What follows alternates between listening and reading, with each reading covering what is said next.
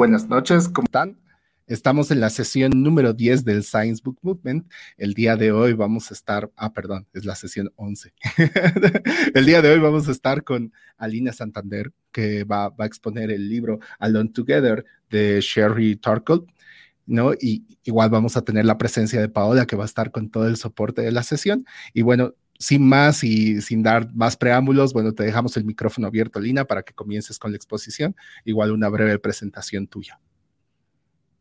Súper, muchísimas gracias Pablo, Paola y a Eddie que hizo el contacto por eh, invitarme a, poder hablar sobre, bueno, un tema que en mi opinión sí es importante comenzar a tocarlo.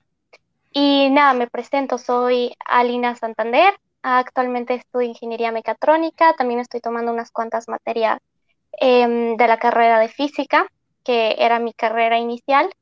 Y bueno, me apasiona todo lo que tenga que ver con ciencia, tecnología desde muy chiquita y eventualmente quiero llegar a trabajar en el área aeroespacial, un poquito unido con la ecología, que es un tema que también me ha estado interesando bastante y que creo que también es de gran ah, importancia tomarle un poquito más de atención. Entonces... Comencemos con tu presentación.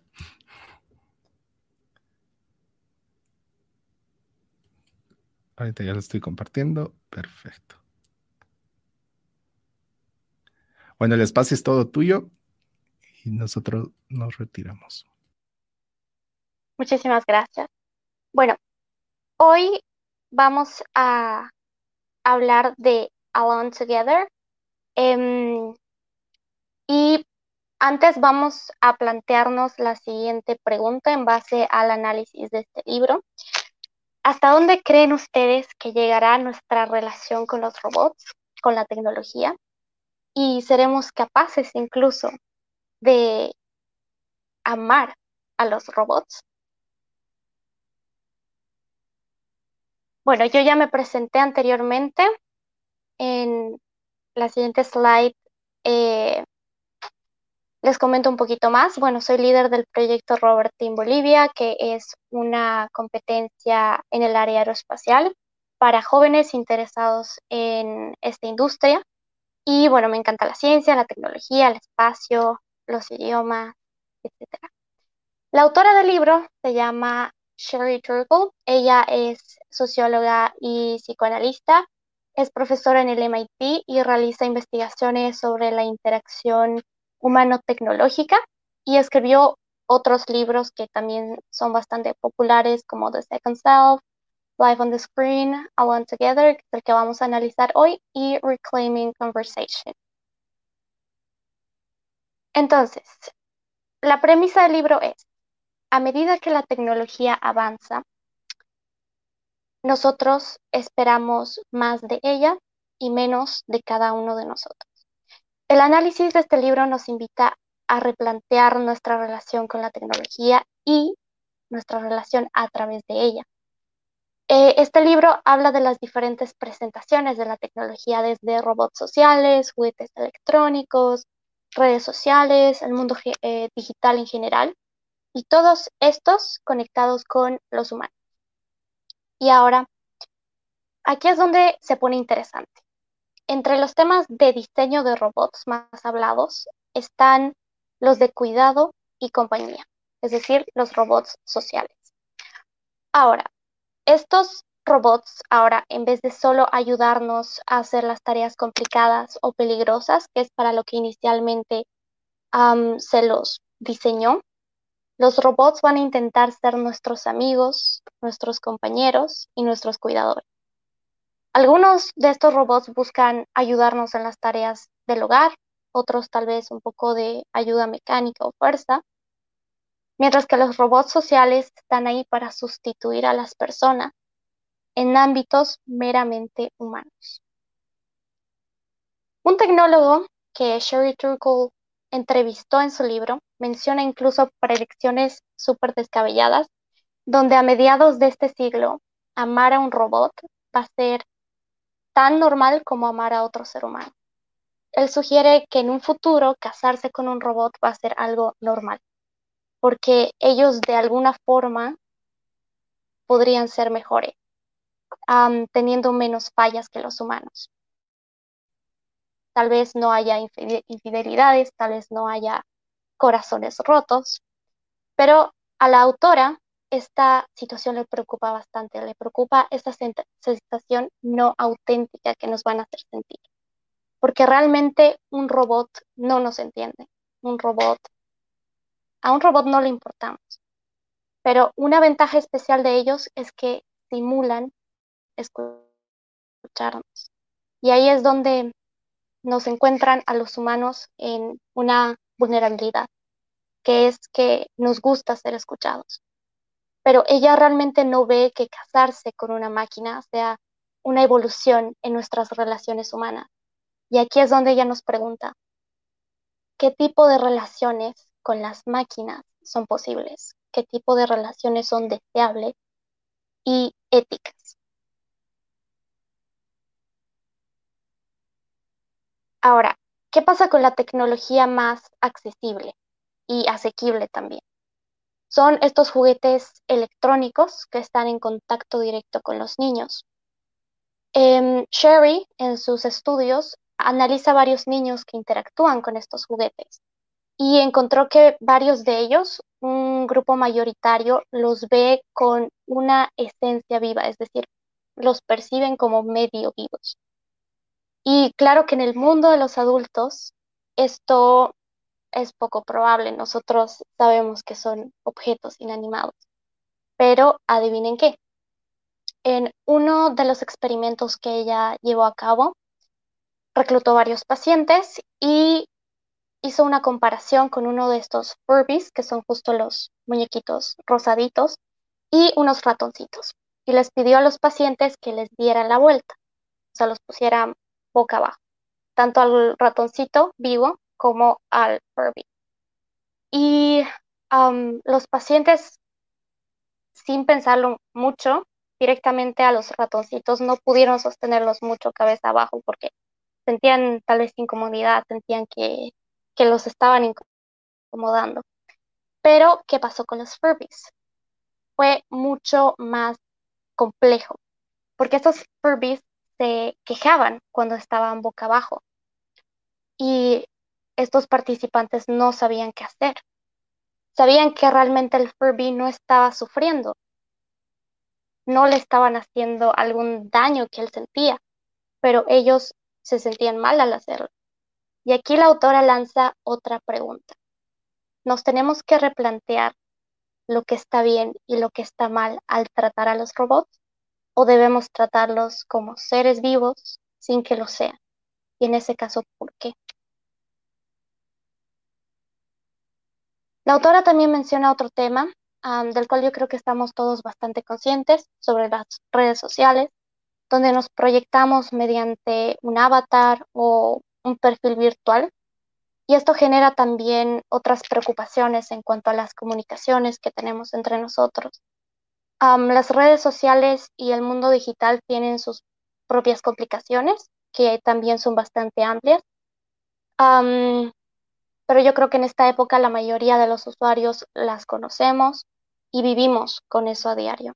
No vamos a entrar mucho en detalle en esto, porque yo creo que el conocimiento es bastante general, pero sabemos que se pierde a través de estas conexiones la espontaneidad en la comunicación. Algunas aplicaciones nos generan, por ejemplo, ansiedad o aprendemos a actuar y maquillar nuestras emociones. Entonces, hablando de emociones, la autora dice que las estamos reprimiendo. Queremos sentir mucho menos dolor, menos decepciones, menos de, los, de lo que nos hace ser humanos. Y las personas tienen bastantes testimonios acerca de eso. Ella habla con distintos pacientes en su libro con respecto a las relaciones, eh, a las emociones.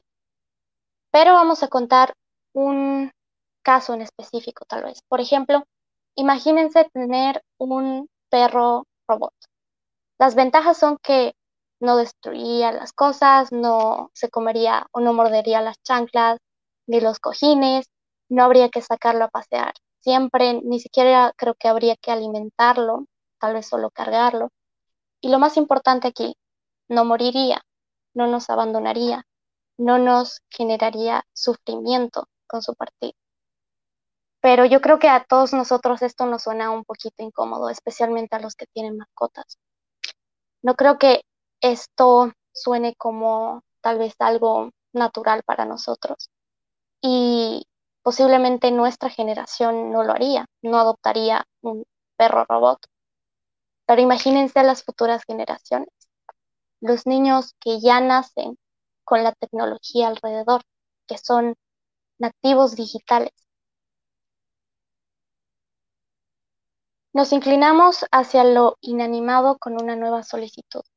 Tenemos miedo al riesgo de decepcionarnos de las relaciones que tenemos con otros humanos y con nuestro entorno natural y esperamos más de la tecnología y menos de cada uno. ¿Es eso bueno? Y el hecho que queramos o que estemos considerando esa idea de un amigo robot, un robot social, alguien que nos acompañe, que no sea humano, nos muestra la insatisfacción de nuestras relaciones con los demás. Y si seguimos por un camino así, las relaciones con los robots van a aumentar, mientras que las relaciones con las personas van a disminuir. Entonces, en este tiempo donde hay avances significativos en la coexistencia y existencia misma con la tecnología y los humanos, es importante preguntarnos qué camino vamos a escoger. Lo cierto es que este tema se ha tocado ya en muchos libros de ciencia ficción, por ejemplo, autores como Isaac Asimov y otros futuristas. También se han hecho muchísimas películas al respecto. Y justamente una de ellas en particular, llamada El juguete, que es una película francesa antigua, de hecho, no es muy actual. el mensaje de esa película me trajo un poquito de esperanza. Y es que en el tiempo cercano, yo creo que de aquí a unos 10, 20, 30 años, esto de lo que estamos hablando ahora no representa una amenaza muy grande.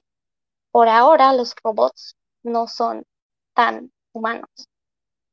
Hay tiempo para pensar lo que estamos haciendo y lo que estamos creando. La comunicación humana y el contacto humano, como lo conocemos hoy, para mí y seguramente para muchos de ustedes, es irreemplazable. Gracias.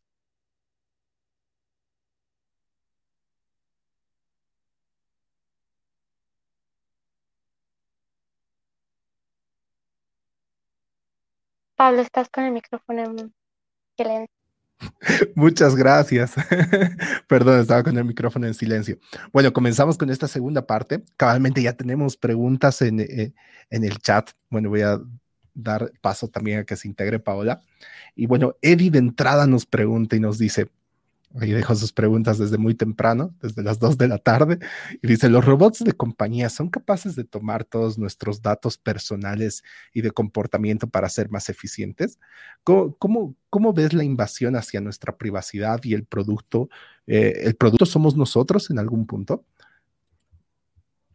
De hecho, ya está habiendo invasión a nuestra privacidad con las redes sociales, con el mundo digital. Entonces, solo que esta vez tal vez se plasmaría en una relación más física con los robots. Y el producto a la larga también terminaríamos siendo nosotros, como pasa con las redes sociales. Solo por poner un ejemplo, uno de los dueños de esta ah, compañía, Netflix, dice que su mayor enemigo es el sueño, el sueño de las personas, porque mientras ellas duermen, él está perdiendo dinero porque la gente no ve sus series. Entonces, ah, de alguna forma nosotros nos terminamos em, convirtiendo en, ah, más que en consumidores, el producto de las propias empresas. Entonces, esto, si alguna vez llega a ser realidad, si alguna vez la gente va a preferir robots antes que humanos para algunas de estas tareas, es posible que esto pase. Buenísimo. Ahí, Paola, no sé si tienes alguna, algún comentario. perdón, me salté directamente al chat, pero. Tranquila, no te preocupes. Bueno, eh, el, título del libro ya de por sí es eh, interesante, ¿no? Te, te, te, introduce en, el tema, creo. Y no solo en el enfoque de la tecnología, sino igual creo que esta pregunta se han hecho eh, en las civilizaciones incluso antes de que existan los robots. Mm, esa cuestión filosófica de siempre sentirse solos en el, en el, en el planeta, en el mundo, son cuestiones filosóficas que han nacido con la humanidad, ¿no? Mm, de dónde vengo, a dónde voy, por eso estudiamos eh, el universo, las estrellas, para tratar de encontrar estas respuestas. Bueno, yo quería preguntarte, Alina, eh, ¿cómo has visto la visión del libro? ¿Más esperanzador o más fatalista? Es decir, fatalista en el sentido de que oh, vamos a tener una eh, un mundo preparado por los robots y la cuestión humana va a quedar en, segundo plano. Vamos a tener em, fábricas que trabajen automáticamente eh, y no eh, y ya no cada vez menos con, contacto humano y por ende la mano el trabajo humano va a, pasar también a segundo plano y las personas que no estén preparadas para trabajar en tecnología, como lo estamos viendo actualmente, Mm, van a empezar a ser relegadas cada vez más, o en el sentido de que realmente en esa coexistencia vamos a seguir avanzando. Ha sido un sube y baja durante todo el libro. había capítulos en los que realmente en las entrevistas que ella hacía veías que la gente quería aferrarse a la tecnología, que la tecnología la hacía sentir bien. Y bueno, la tecnología de hecho debería ser para eso, debería ser para Em, apoyarnos en temas que sean sí progresistas, pero que a la vez vayan con la humanidad. Entonces, como este progreso humanitario. pero en general, si tuviera que describirlo así, ella termina con, con la esperanza de que tal vez volvamos a las costumbres antiguas, a la comunicación antigua entre nosotros ella recientemente también dio una entrevista durante la cuarentena, durante esta pandemia. Y no podemos negar que la tecnología nos ha ayudado muchísimo a mantenernos en contacto. Lo estamos haciendo, por ejemplo, en este momento. Generar proyectos a distancia, hacer reuniones, estar con la familia. Solo que esto a la vez aumenta esa sensación de, de estar realmente solos pero solos juntos. Entonces, sí hay una esperanza de que todavía podamos replantearnos algunas cosas, podamos definitivamente decidir el rumbo al que nos queremos dirigir con estos robots sociales, con la tecnología como tal, porque estamos pisando territorio virgen, no sabemos a dónde nos dirigimos y lo estamos haciendo con una velocidad increíble. Más adelante, si sale el tema, puedo hablar un poquito de lo que se está haciendo en Japón, por ejemplo, con, en cuanto a inteligencia artificial y robots, que es, también de otro planeta, es muy avanzado. Entonces, es una realidad que ya está aquí, que tal vez no ha llegado a todos los rincones del planeta, pero eventualmente va a estar ahí. Entonces, tenemos que estar preparados para eso y es lo que el libro nos manifiesta. Estar preparados en todo sentido para poder recibir esta tecnología y poder usar, o sea, poder usarla a nuestro favor y que no nos use ella a nosotros. Mm, ¿Dónde crees que radica el peligro del futuro y, la tecnología? Muchos ya de hecho están considerando eh, peligroso o tal vez no muy beneficioso para algunas personas que la tecnología sustituya al ser humano en ciertas labores. Entonces, por ejemplo, cosas más mecánicas, cosas que necesitan tal vez más precisión, más fuerza y más rapidez. En ese tipo de cosas la tecnología, eh, la inteligencia artificial o, no sé, las, los programas son mucho más eficientes.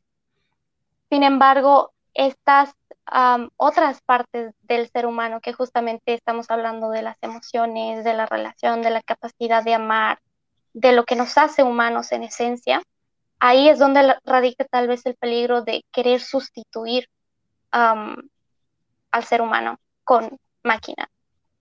Y bueno, en un futuro tal vez ya un poquito más lejano, la fusión entre lo que es un humano y una máquina, que también es un territorio bastante peligroso que hay que estar, hay que pensarlo muy bien uh, cuando nos estemos dirigiendo hacia allá, que de hecho ya hay algunos indicios uh, que dirigen hacia ese camino, pero tenemos que estar y comenzar a investigar, comenzar a ponernos realmente objetivos o metas o reglas dentro de todo este juego de la tecnología que nos permitan no equivocarnos, como tal vez ya, eh, ya, ya se ha hecho en el pasado. Buenísimo. Ahí, bueno, revisando el chat, Antonio Riveros, bueno, nos pone el tema de Japón de nuevo. si vemos a Japón, nos damos cuenta que esto ya es una realidad y es inevitable que va a pasar. ¿Realmente hay que ser tan pesimista con esto? Pregunta, cuestiona. Y, lo que nos dice es, tenemos el derecho de juzgarlos y tildar de raros a los que deciden vivir más entre robots. Es parte de la humanidad decidir buscar tu comodidad, aun que te lleve a nuestra extensión. Eh, extinción, supongo que debe ser, o extensión, no estoy muy seguro. Eh, bueno, ahí, Antonio, porfa, si nos puedes aclarar. Y esto abre el debate de qué es humano y qué no. No sé si tienes algún, algún comentario más sobre eso. O, si podemos hablar del tema de Japón que, que nos dejaste ahí picados. Ah, sí, podemos hablar primero de Japón y luego de, los temitas que habla ella, él ahí. bueno, Japón, de hecho, uno de sus últimos avances ha sido este robot que siente dolor, que hace expresiones faciales mediante, ah, bueno, dependiendo de cuánto, cuántos impulsos eléctricos ah, le lleguen.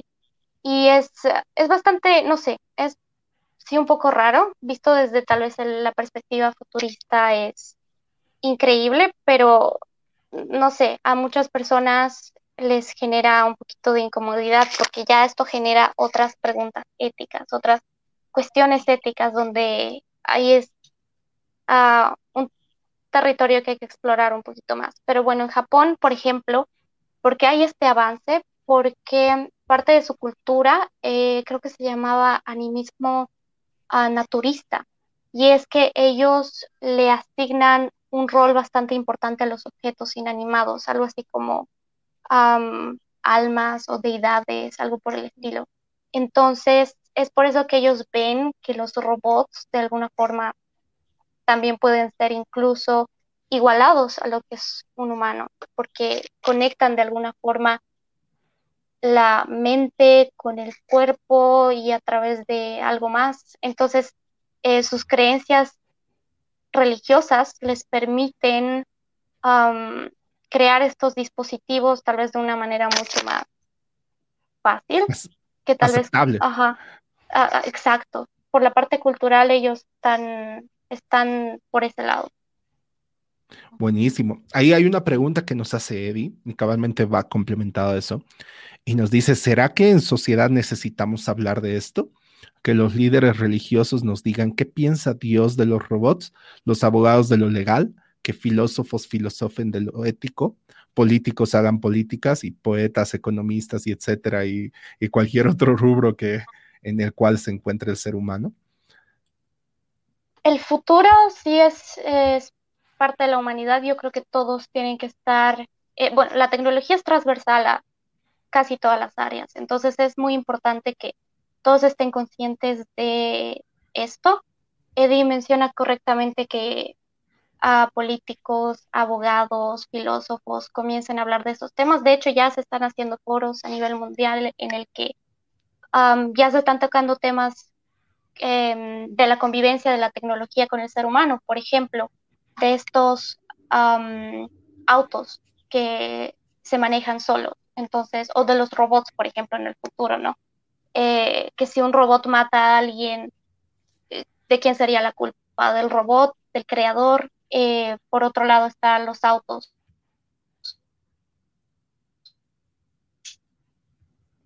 Hola. la culpa. Entonces, ah, esas cuestiones legales, esas... Te cortaste un poquito, Alina. ¿Será que puedes repetir lo último? Perdón, sí. Em, esas cuestiones eh, legales referentes a accidentes, por ejemplo, con la tecnología, es algo que ya se está eh, y que se debe tocar. Son temas que ya deberían estar sobre la mesa porque ya nos está pisando y nosotros nos estamos atrasando con la convivencia misma de esto. Ah, por ejemplo, también Elon Musk prometía que ya para finales de este año, tal vez el siguiente año, uh, la mayoría, bueno, no la mayoría, pero ya habría muchos autos que se manejan solos y vemos y eso realmente no está sucediendo. Entonces, ¿qué pasa? Que todavía hay muchas cuestiones que tenemos que aclarar antes de poder abrir paso a la autonomía de un robot, a que un robot eh, haga decisiones y todo eso. Entonces, va mucho también con lo que es la conciencia. hasta el momento no hay una forma, no se ha descubierto, no se ha inventado una forma de que un robot sea totalmente consciente, ¿no? Que tenga esa, autonomía y todo eso, pero eh, bueno, con los avances y todo esto veremos cómo, cómo pinta en el futuro, pero a todos esos tecnólogos que están sobre eso y eventualmente tal vez me toque a mí trabajar en el área, eh, hay que comenzar a poner reglas, hay que comenzar a determinar hacia dónde queremos ir y esto a dónde nos está llevando. Buenísimo. Ahí tenemos una pregunta bastante interesante y, eh, de Cintia Torres y nos dice, entendiendo que la coexistencia con la tecnología es inevitable y que ésta irá evolucionando sin poder establecer si para bien o para mal, porque bueno, la tecnología es y depende de las personas que sea bueno o malo, ¿no? ¿Qué crees que nosotros como humanos debemos fortalecer para que el avance tecnológico no nos sobrepase y que a través de estas fortalezas podemos evolucionar? Bueno, creo que está incompleto, pero bueno, se entiende la idea de, evolucionar y, evidentemente evolucionar con la tecnología, ¿no? Ajá, fortalecer en el ámbito humano, pues hay que tener en claro que la vida es algo que se nos dio, que hay que respetar la vida en, en todo sentido y la de todos, que a veces el humano, bueno, busca esto de crear, tal vez busca incluso jugar a ser, tener mucho cuidado con esto. Tenemos que, conocer y respetar nuestro lugar en esta tierra. Si bien queremos progresar y todo eso, este progreso tiene que ir de la mano con la humanidad, con nuestros propósitos humanos, que son em, preservar la especie y bueno, tienen que ser cuidar de nuestro entorno y cuidar de los demás y todo eso. Entonces hay que fortalecer nuestras relaciones con otros humanos, nuestras relaciones em, personales y prepararnos tal vez mentalmente, tal vez a esta generación, a nosotros no nos toque vivir esta em, coexistencia con la tecnología tan de cerca. Yo no creo que de aquí 10, 20, 30 años todavía esto sea una realidad en la que los humanos prefieran robots antes que, humanos, pero tal vez eventualmente se llegue, entonces comenzar a educar, a educarnos, a saber qué tipo de tecnologías ya están em, en el mercado, en, que se están inventando y ser juiciosas con cada una de estas, porque no todo lo humanamente posible es éticamente admisible. Buenísimo. Bueno, ahí tenemos dos comentarios. Bueno, ahí de Carola Lía Salazar Torres que nos dice Ali y varios emoticones ahí de apoyo. ¿no? También nos dice Verónica Ocio, felicidades, muy buena presentación y qué interesante el tema del libro. Gracias. Bueno, ahí doy paso a Paola, creo que tiene algunos comentarios que decirnos y igual eh, consultas. Así es, el, eh, quisiera saber un poquito más de la autora, Lina. ¿De qué área es ella? ¿Es del área sociológica? ¿Es tecnóloga? ¿Es ingeniera? Para saber también con qué visión hizo el libro, ¿no? ¿Puedes hablarnos un poco más de la autora? Claro que sí. Ella es socióloga, es psicoanalista y estudia la relación humano-tecnológica, la relación de los humanos con la tecnología. Ella lo hace ya desde hace varios años este libro ella lo publicó en 2011, hizo un estudio tal vez de unos de más de cinco años con tecnologías que tal vez en ese entonces eran nuevas, em, expuso a niños, personas de diferentes edades a diferentes dispositivos tecnológicos, BlackBerry, em, yo qué sé, eh, redes sociales como MySpace en ese entonces, Facebook, eh, estos juguetes electrónicos. Entonces hizo un análisis de la respuesta de cada una de estas personas frente a la tecnología y también su propia vivencia con su hija, que ella mm, de alguna forma también estaba envuelta en todo esto de, que la tecnología ya estaba em, abriéndose paso, eh, y un paso bastante importante en nuestra vida. Y eh, lo veía a través de su relación con su hija también. Su hija viajaba y ellas tenían que estar en constante comunicación y justo termina así su libro que em, ella quería comunicarse a la antigua como lo hacía con su madre, con su hija, a través de cartas. Entonces, esta tal vez simbología o analogía es un mensaje que nos deja que tal vez hay que retomar prácticas antiguas de la relación entre los humanos para poder tal vez rescatar ciertas cosas que hoy en día las hemos perdido. Súper. Em, hay, el, hay el caso de la robot Sofía, creo que es, ¿no? La que ya puede contestar preguntas más autómatas. Justamente eres de... ¿Es japonesa? No, no sé si la recuerdo. No sé si. Sí, sí, sí, sí. La, y ella empieza ya a dar eh, opiniones em, o, respuestas a preguntas no tan, no tan dirigidas, ¿no? No dan de sí, no, sino ya da una opinión sobre el mundo. Y de hecho le hacen preguntas em, este, filosóficas, ¿no? Y ella sabe desenvolverse muy bien. Claro que todavía está en un inicio, pero eh, como robot es uno de los, uno de los robots igual más avanzados. Sí, sí, sí, sí es creo que incluso la, el primer robot que obtuvo ciudadanía, si no estoy mal.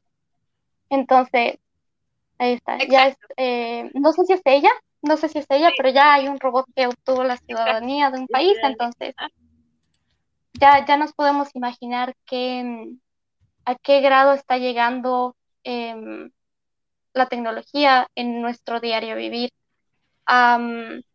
Sí, había escuchado algunas de sus entrevistas, incluso ella daba entrevistas, creo que estuvo con Will Smith en alguna de ellas.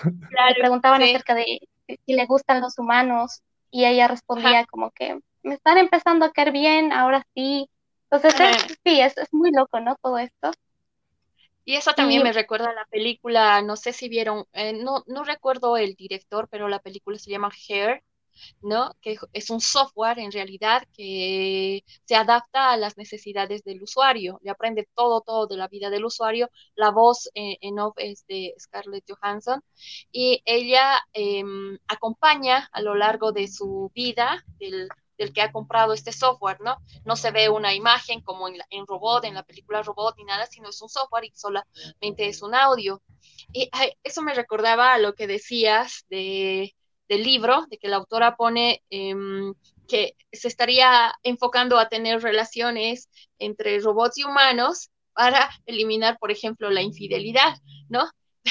Esta película justamente eh, muestra todo lo contrario, ¿no? Eh, Cher eh, em, tenía a la vez la relación con el protagonista, pero también había chateado al mismo tiempo con, con más de 2.000 personas y tenía una relación también con 2.000 personas a la vez, ¿no? Entonces, creo que ahí sería una cuestionante y me parecía, me parece un poco lógico, ¿no? Es un robot, no, no, no está sintiendo, en realidad no tiene un... Creo que la, la diferencia que nos hace entre robots y seres humanos justamente es esa compasión, ¿no? Esa compasión por el otro, de que nos hace limitarnos a cometer eh, acciones que dañen al, humano, ¿no? En cambio, el robot no va, no va a poder discernir esto. Otro de los problemas que Tesla también se, eh, se planteó el momento de hacer sus autos electrónicos es que si está yendo por la carretera y ve un gatito y ve una mujer eh, con un carrito de bebé, ¿a dónde se va a dirigir? O sea, si siendo robot, ¿cuál elegiría? ¿No? atropellar a quién, dejar vivir a quién, ¿no? Y como humanos, esa capacidad de discernir justamente creo que va de la mano de la, de la compasión que se tiene, eh, y es un sentimiento que ha evolucionado en, con nosotros. ¿no? ¿Qué, ¿Qué opinas de esto, Ali? Alina. ¿Tú, crees, eh, bueno, para cerrar, ¿tú crees que Ahora sí, sí, sí, estás, estás. que finalmente la tecnología nos va a llevar a algo así como Wally?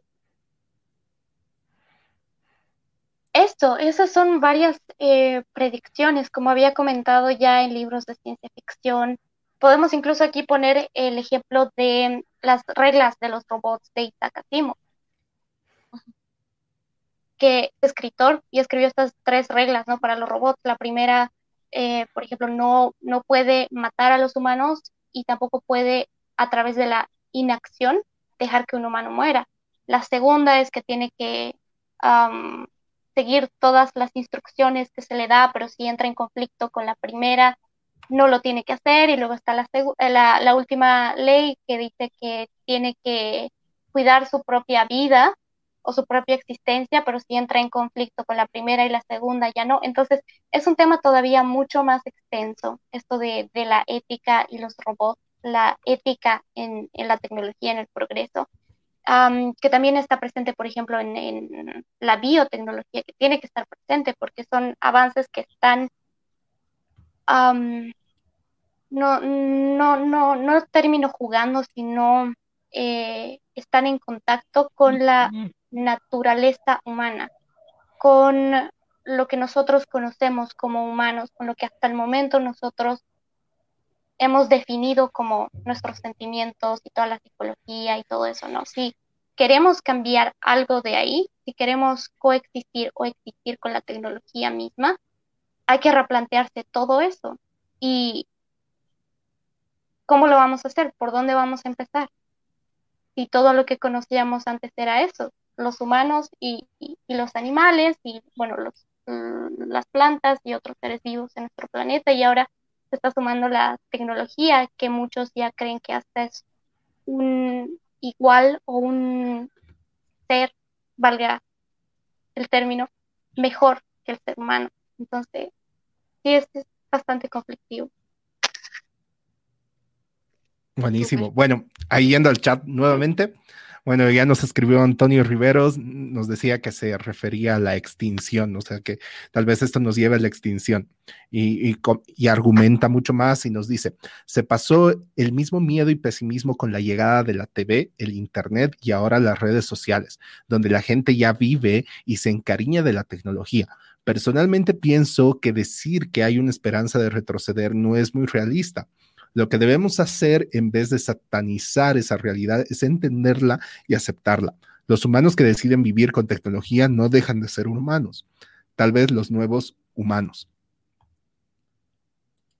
No sé si tienen algún comentario sobre eso. Lo que menciona en cuanto a que, bueno, cada generación tuvo su preocupación. Tal vez la genera esta generación sea lo los robots, la genera con lo de las redes sociales y que ya está ahí y, no sé qué, pero esta preocupación con los robots es distinta, es mucho más em, importante, porque no, no solo entra en conflicto con, con cosas como las redes sociales, tal vez solo nuestras eh, nuestras relaciones con las personas o cómo nos proyectamos a nosotros mismos a través de ellas y bueno, todos los tal vez problemas o beneficios que traigan, sino que entra en conflicto con nosotros mismos como seres humanos. Entonces, no, no es que se sataniza, sino que se intenta ser más cuidadoso con el futuro que esto puede traer. Recordemos que ya hubo bastantes incidentes en el pasado con el uso mal uso de la ciencia y de la tecnología, que em, en realidad se la tiene que controlar y tiene que estar a disposición del ser humano para que la pueda utilizar en su beneficio, para que um, sí seamos una sociedad progresista, pero a la vez conservemos nuestra humanidad, nuestra esencia como humanos. Entonces lo que la autora eh, describe en este libro es cómo la tecnología nos cambia a nosotros como seres humanos.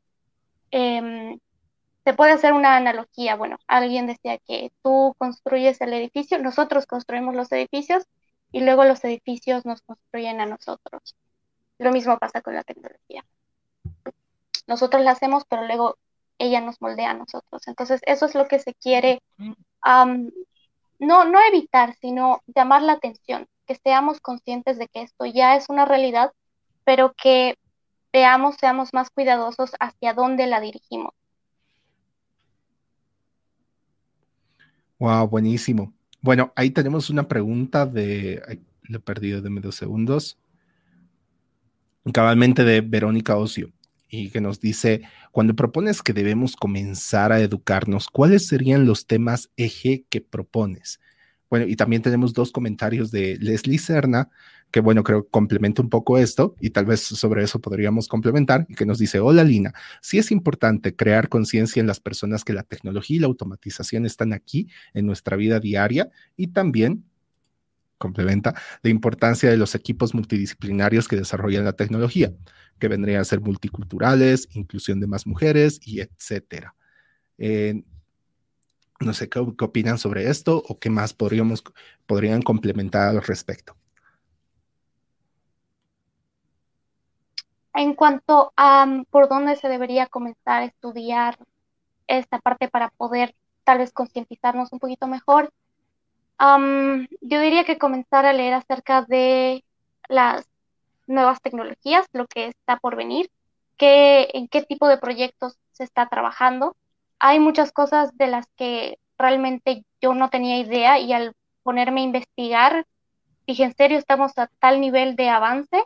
Esto realmente se está haciendo en los laboratorios, realmente está haciendo, eh, o sea, se está haciendo por humanos. Entonces es muy importante que seamos curiosos en cuanto a eso. también en cuanto a las redes sociales aquí también llama mucho la atención. Tenemos que saber cómo funcionan eh, de redes sociales, Facebook, Instagram, las usamos diariamente. Tenemos que conocer su funcionamiento, conocer eh, de qué manera estas empresas ganan dinero para nosotros, para que esta lucha, digamos, entre consumidor y este, tal vez compañía sea mucho más justa que sepamos qué es lo que ellos esperan de nosotros, qué comportamiento esperan de nosotros y nosotros analizar todo eso y ver si realmente eso es lo que queremos. y lo mismo va a pasar con la tecnología de los robots sociales en. Entonces, comenzar a leer acerca de, los avances tecnológicos, así como tal vez cultura general, y no solo de esto, sino también, por ejemplo, de los de la biotecnología, los de la genética, lo que se está haciendo en nivel genético en el mundo y ser bastante críticos, eh, analíticos con eso, no aceptar todo por el simple hecho de que, ah, es progreso, ¿no? Tenemos que ser bastante em, conscientes de cada uno de estos avances y realmente pensar hacia dónde estamos llevando el progreso a la humanidad. Buenísimo. Acá tenemos una pregunta de Eric eh, Silverstein y nos dice, ¿los robots necesitan de una cultura más desarrollada tecnológicamente o ellos la crearán por sí solo?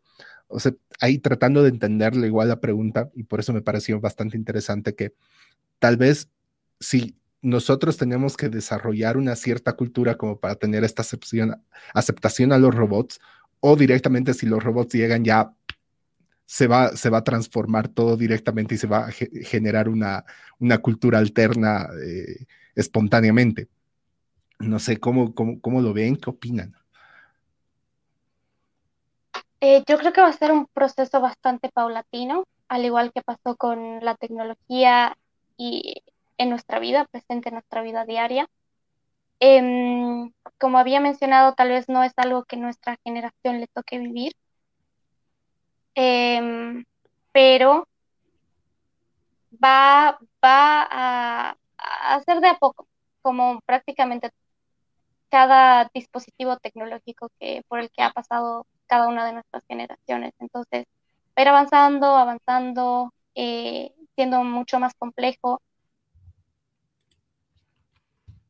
Y, em, pero tal vez para dentro de un par de generaciones ya, ya estén más preparados, ¿no? Em, va a depender ahora de nuestra generación en este momento, em, tal vez comenzar a, a educarnos por ese, o sea, por ese lado.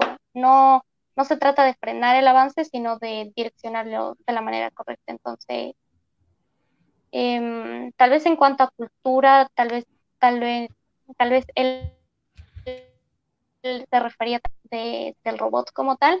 Eso es algo que yo creo muy difícil llegar a alcanzar, em, porque la complejidad humana a veces creo que ni siquiera nosotros sabemos cómo funciona. Entonces, sí va a ser complicado eh, poder alcanzar la conciencia eh, para implantarla en un robot de alguna forma. Ah, buenísimo. Y, eh, hablando de educar, justamente es, ¿no? este espacio está hecho para que la gente se anime a leer libros de ciencia, de tecnología y están invitados a, a, leer el Alone Together. Em, también quería acotar la pregunta que hicieron sobre los ejes de la educación, qué es, cuáles son los ejes en la educación y en la tecnología que deberían ir adelante. Para mí creo que uno de los ejes principales es justamente las ciencias básicas, ¿no? Es la ciencia pura la que nos va a llevar a desarrollar tecnología. Y no entender eso creo que es el máximo peligro que tenemos como sociedad al tener tecnología de última generación en nuestras manos que no sepamos entender. Em, justamente nosotros tenemos eh, celulares inteligentes, ¿no? Tenemos el mundo en nuestras manos gracias al Internet, pero ¿qué pasa si nuestra sociedad no está educada y lo único que hace es ver redes sociales? ¿no? Teniendo el mundo en sus manos, teniendo el mundo para aprender sobre sobre biología, sobre biotecnología, sobre informática, sobre matemáticas, sobre astronomía, sobre física, sobre robots, no sobre mecánica, pero lo que estamos haciendo en nuestra sociedad no educada es que eh, eh, la, información rápida y fácil está llegando demasiado digerida a, nuestros, a, nuestros seres humanos de, de, países que no están tan educados y lo que, lo que se obtiene es un peligro tal cual lo decía Carl Sagan, ¿no? Una sociedad que no entiende su tecnología es una sociedad muy, muy peligrosa. Es, es la fórmula para el desastre. Y como países, nosotros que todavía no desarrollamos tecnología, em, ¿por qué? Porque no estamos mm, todavía siendo usuarios, ¿no? Y para desarrollar tecnología tenemos que aprender lo que es, lo que es las ciencias básicas. Por eso otros países pueden desarrollar tecnología. Nosotros todavía somos usuarios, ¿no? Em, seguramente uh, Alina lo estará viviendo allá en, otro país donde es desarrollador de tecnologías, ¿no? Entonces nosotros como, como un país que todavía no desarrolla tecnología y solamente la consume, creo que estamos en el doble de atrasados eh, eh, y nos podemos atrasar mucho más al no estar anoticiados, al no estar informados y al no estar educados en, las tecnologías que, se vienen, ¿no? Porque tal cual, ¿no? Un robot siempre va a ser más eficiente y va a desplazar al ser humano que no lo entiende, que no entiende cómo funciona esto, ¿no?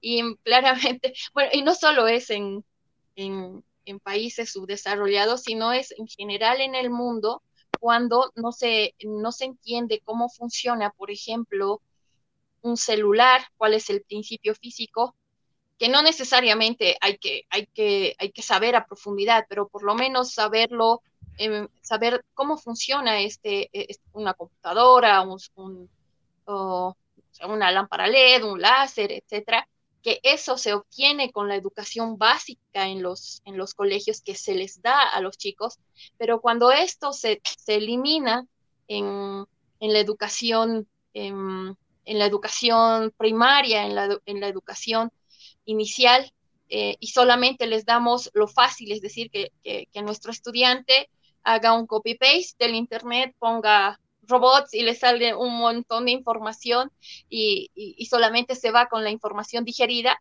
corre el peligro de que terminemos nuevamente, ¿no? Creyendo, eso lo que mencionaba Lina, en, creyendo en todo, ¿no? Y, no, y, el, y el discernir de qué tecnología es mala y qué tecnología es buena, eso también es educación, ¿no?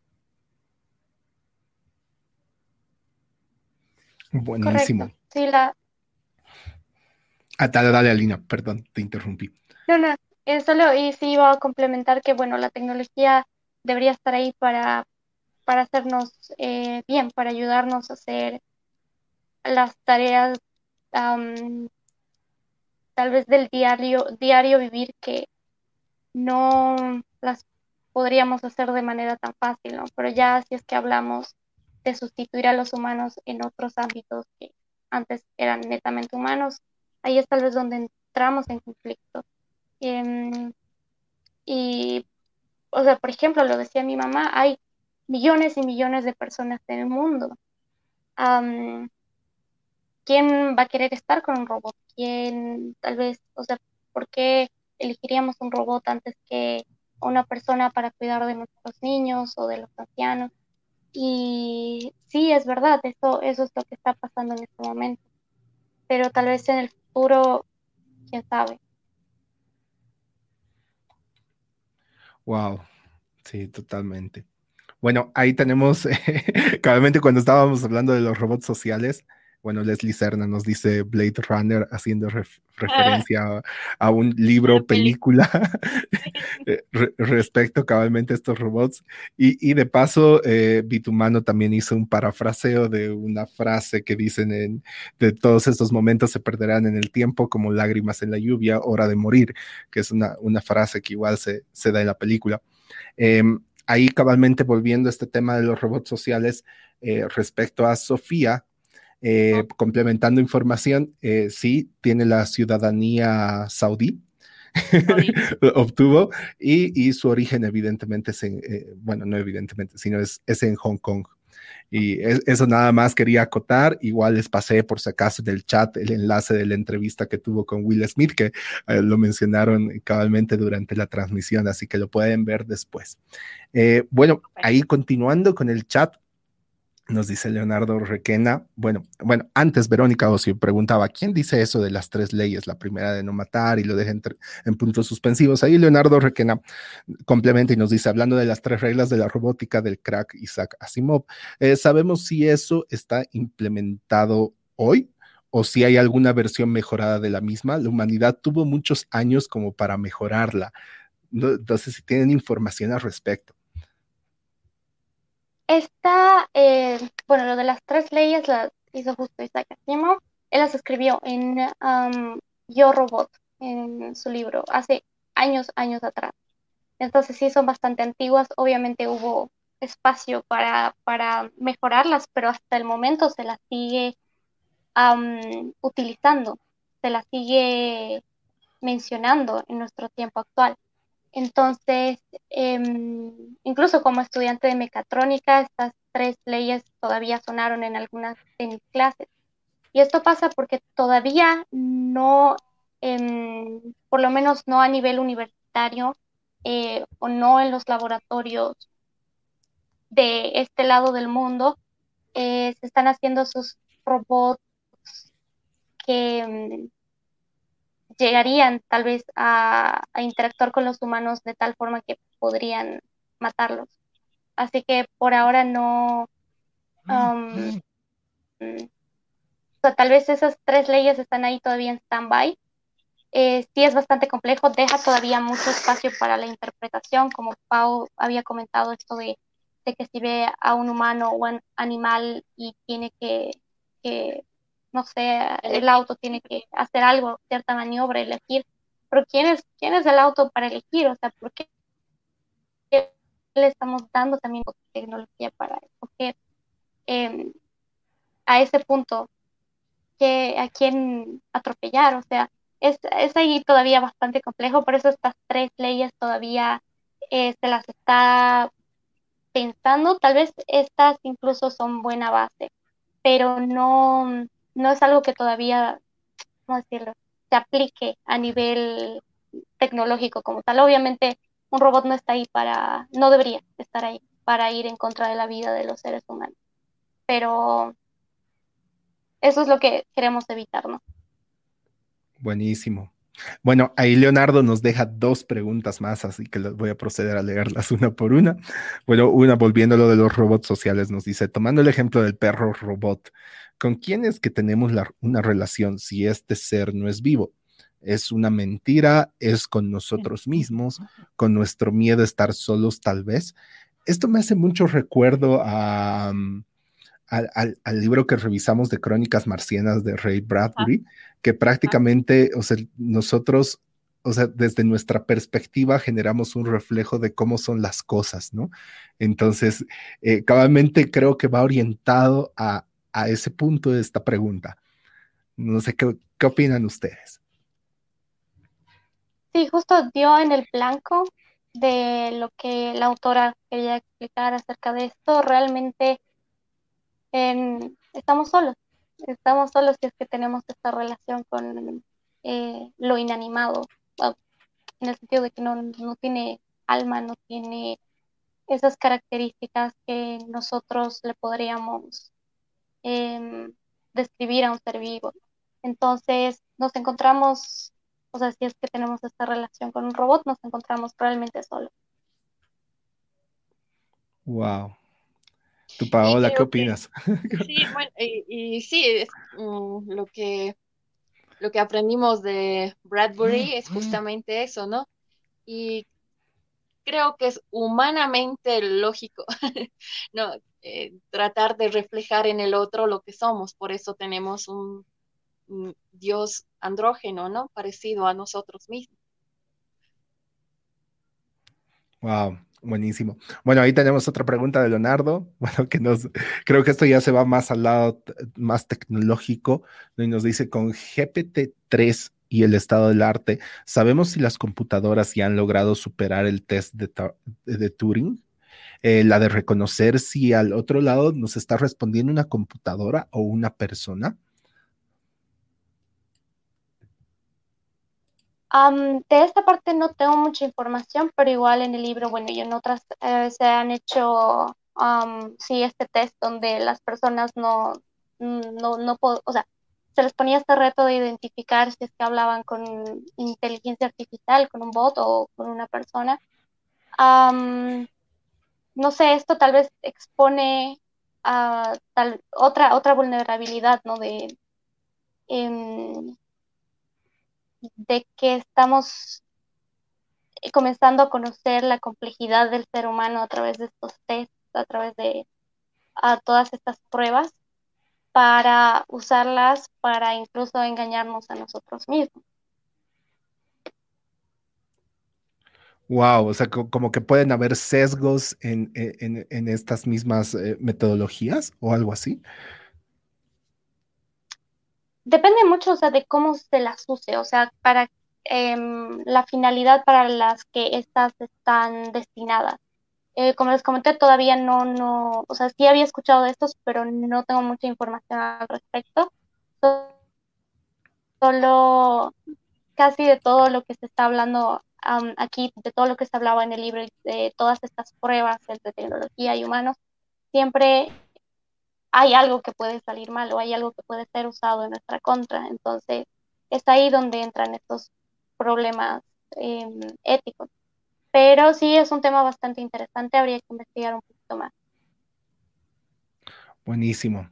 Bueno, ahí eh, no tenemos más preguntas en el chat, así que voy a leer la, última que nos dejó Leonardo y que nos dice, ¿qué es lo que más te gustó del libro? Algo que haya cambiado tu forma de percibir la realidad al, leer este libro. ¿Qué, es lo que opinas, Alina? Como soy del área tecnológica y bueno, la robótica es una rama de la ingeniería mecatrónica que justamente estoy estudiando, creo que sí ha sido de vital importancia considerar la relación que tienen los humanos con la tecnología yo tal vez solo en el pasado me enfocaba en lo digital, digamos, eh, y sí veía eh, sobre estos análisis psicológicos y cómo la gente ha cambiado su relación a través de, del formato digital con las otras personas. Pero ya cuando pasa a un plano incluso más físico con los robots, creo que hay que tomar mucha más atención a eso. Y este libro me ha permitido ampliar un poco la visión en ese sentido y tal vez considerar a qué área yo al final quisiera irme definitivamente. Eh, si bien sería muy interesante aportar en esto y tal vez em, compartir un poco mi, mi pensamiento en, con todo esto de los robots sociales, eh, considero que tal vez hay otras problemáticas mucho más urgentes que reemplazar humanos en su humanidad. Así que em, esto me da también la, certeza de que puedo irme al área que, que yo desee, ¿no? Dentro de lo que es la tecnología para enfocarme en lo que yo considero que es un problema mucho más urgente. Buenísimo. Bueno, ahí cabalmente nos dicen, bueno, Leonardo Requena dice, súper, muchas gracias, definitivamente da mucho para hablar. Eh, ya nos sentimos muy felices, Leonardo, de que te hayas llevado mucha información. Igual nos comenta ahí Verónica Ocio, realmente una excelente presentación. Gracias, Alina, muy inteligente y completa tu disertación. Bueno, ahí simplemente, eh, bueno, creo que ya estamos por concluir. Si nos entra algún comentario más en estos minutos, bienvenido pero que quisiera dar paso, digamos, a Paola, tal vez algún comentario eh, final que quisieras dar sobre la presentación y posteriormente a eso pasar a Lina y evidentemente que, des una conclusión a, esta sesión, ¿no? Animarles nuevamente a que lean el libro, a que se interesen un poco más sobre la tecnología y me quedo con el comentario de Antonio Riveros que dijo, no, no se trata de satanizar, sino de entender, ¿no? Y justamente una de las bases de la ciencia es entiende uh, antes de temer, ¿no? Hay que comprender antes de temerlo. Y nos falta hacerle la pregunta oficial a Lina para nuestro uh, nuestro récord, ¿no? Eh, Alina, eh, ¿cuál sería tu científico o científica favorita y por qué?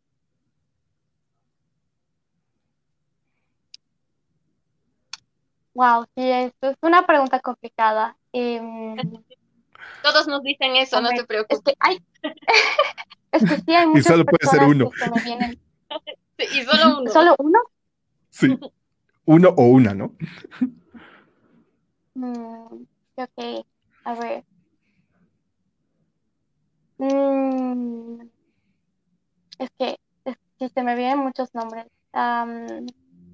ya vamos a escoger tal vez a, sí, sí es muy trillado, sí, tal vez a muchas personas les agrada y lo considerarían, no, no científico como tal, sino más como tecnólogo futurista. Eh, Tesla, sí he visto bastante de su trabajo, sí considero que tenía metas bastante...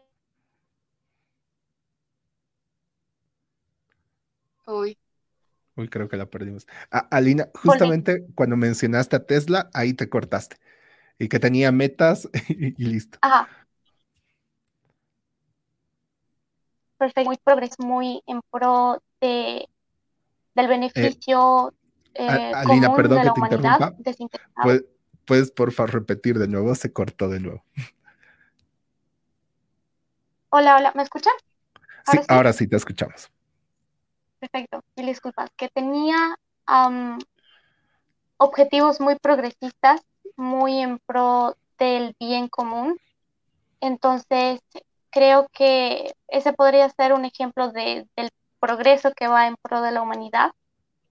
Y mm, ah, es que podría mencionar a unas, tal vez dos, tres científicas y científicos más, pero tal vez me quedo con esto, ah, considerando también el contexto de lo que hemos hablado.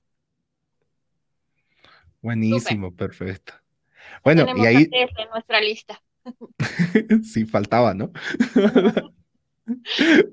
Buenísimo. Ah, bueno, Alina, ahí simplemente para ya, ya cerrar la sesión, o sea, pedir cuáles serían tus palabras finales, que, eh, con qué mensaje quisieras dejar a la audiencia que nos está siguiendo en este momento. sí, no, no temamos a la, a la tecnología, resumiendo todo, sí ah, es necesario entenderla, sí es necesario saber que tal vez a nuestra generación no le toque pasar eso, pero que tenemos que estar preparados para ser analíticos, para ser, eh, perdón, críticos con el progreso que se nos presenta, porque progreso sin humanidad no es progreso. Entonces, eso básicamente, sí los invito a leer el libro, pero también los invito a ver otras películas relacionadas con esto acerca de ciencia ficción. Pueden ver esta, que es em, El juguete, esta película francesa, ah, que justamente deja este mensaje al final, que humanos siempre van a ser humanos. Entonces, y, bueno, son irreemplazables. Y eso es lo que queremos. Em, bueno, queremos eh, tal vez transmitir, o bueno, el contacto humano, ¿no? La relación entre humanos es irreemplazable. Y eso, básicamente, entonces, nuevamente quería también agradecerles por el espacio. Ha sido muy interesante poder hablar de este tema. Es muy controversial, eh, lo habíamos predicho, es muy controversial. Eh, sí, es, tal vez no es un tema muy tampoco urgente, pero sí se va a tratarlo con, con nuestra sociedad, ¿no? Con Bolivia, con los bolivianos, para que sepan qué es lo que se está haciendo allá afuera, qué tecnología pues, potencialmente puede llegar a nuestro país y no quedarnos sorprendidos por eso, sino más bien entenderla. Y bueno, no voy a decir recibirla, pero por lo menos entender. Bueno, buenísimo. Gracias, Alina. ¿No? Vamos, eh, vamos por más, eh, muchos éxitos en lo que vayas a desarrollar. Em, y nuevamente a toda la gente que nos acompañó, eh, les invitamos a leer este libro y a que nos sigan el siguiente martes con otra revisión interesante y otro invitado especial de lujo. Buenísimo. Bueno, ahí simplemente yo para, para terminar, agradecerte Paola por tu tiempo, por estar acá con todo el soporte de la sesión. Igual, Alina, muchas gracias por estar acá. Y a todas las personas que nos están viendo, igual, muchas gracias por seguirnos. Eh, sinceramente, sabemos que lo más preciado de, todos es el tiempo y el hecho de que nos los den o nos den un poquito de atención, es, e, esperamos nosotros haber retribuido esa misma atención con, con, contenido de calidad y que realmente les ayude a cambiar alguna perspectiva, a ver otra realidad y a tomar incluso alguna decisión para su propia vida. Eh, ese es el fin de este espacio, poder realmente conocer más, aprender más y específicamente de este día sobre ciencia. Bueno, los jueves hablamos de negocios en el Business Book Movement, así que bueno, yo simplemente invitarlos para este jueves que vamos a estar con Adrián Cuadro revisando un libro bastante interesante sobre, sobre Charlie Munger, ¿no? Entonces, eh, nos vemos ese día, igual a las 7 de la noche. Y el próximo martes, para las personas que solo siguen los libros de ciencia, nos vemos también porque vamos a estar con un invitado especial, tal como lo dijo Paola, ¿no? Y bueno, simplemente para finalizar, igual comentarles de que en nuestra comunidad de, de Discord, Vamos a tener como una pequeña sobremesa en el canal de voz general de audio. Ahí invitarte igual a Lina, si quieres puedes participar. Igual, igual Paola para que podamos continuar un poquito, unos 15 minutos más sobre esta charla, pero ya abierto con todos, así que quedan bienvenidos a unirse a Discord. Cabalmente lo pueden hacer a través de, del enlace que les voy a dejar en la siguiente imagen bookmovement.co diagonal Discord, así que los esperamos. Y bueno, sin más, decirles muchas gracias y nos vemos y con eso hemos terminado la transmisión de hoy. Chao, chao. Chao, chao.